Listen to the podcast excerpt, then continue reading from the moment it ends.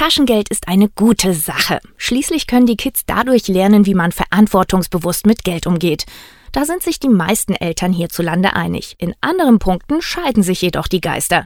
Zum Beispiel bei der Frage, wann man mit dem Taschengeld anfangen sollte. Vielleicht ab zehn Jahre, wenn sie schon ein bisschen rechnen können. Ab fünf würde ich sagen. Unsere Tochter ist acht. Die kriegt jeden Sonntag drei Euro. Ne, und wenn es weg ist, ist es weg. Mein Sohn, der ist jetzt sechs, der bekommt noch kein regelmäßiges Taschengeld. Wenn er dann jetzt auch in diesem Jahr in die Schule kommt, kann man vielleicht langsam mal damit anfangen. Spätestens irgendwie in der weiterführenden Schule sollten die so ein kleines Taschengeld bekommen, damit die auch überhaupt mal lernen, was so eine neue Jeans kostet und die Mama da ganz schön lange für arbeiten muss. Laut einer TNS-Mnet-Umfrage für den Bundesverband der Deutschen Volksbanken und Raiffeisenbanken, kurz BVR, würden 44 Prozent der Deutschen schon ab der Einschulung Taschengeld geben. Etwa 46 Prozent halten es hingegen für besser, erst später damit anzufangen.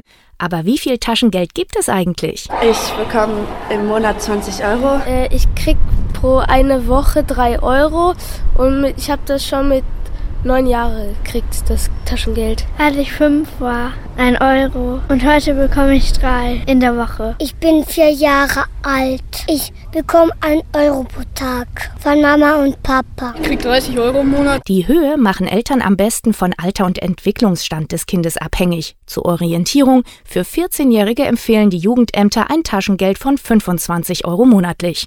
Wofür das Geld ausgegeben wird, sollte dabei grundsätzlich Sache der Kinder sein. Ein Punkt, mit dem sich einige Eltern schwer tun. Wenn sie jetzt natürlich shoppen gehen und die holen sich lieber Eis anstatt die Jeans, da muss man, finde ich, die erste Zeit noch ein bisschen mit drauf achten. Ab und zu bekommt er schon mal ein, zwei Euro von uns zugesteckt. Da wollen wir dann aber auch schon sehen, was er sich kauft. Da haben wir schon ein Auge drauf. Das ist eher so nach der Schule mal mit den Freunden ein paar Gummibärchen holen oder so. Also da achte ich schon drauf, dass es jetzt nicht für irgendwelche anderen Sachen drauf geht. Mit dieser Haltung stehen sie nicht alleine da. In der BVR-Umfrage sprach sich mehr als die Hälfte dafür aus, auf jeden Fall ein Auge darauf zu haben.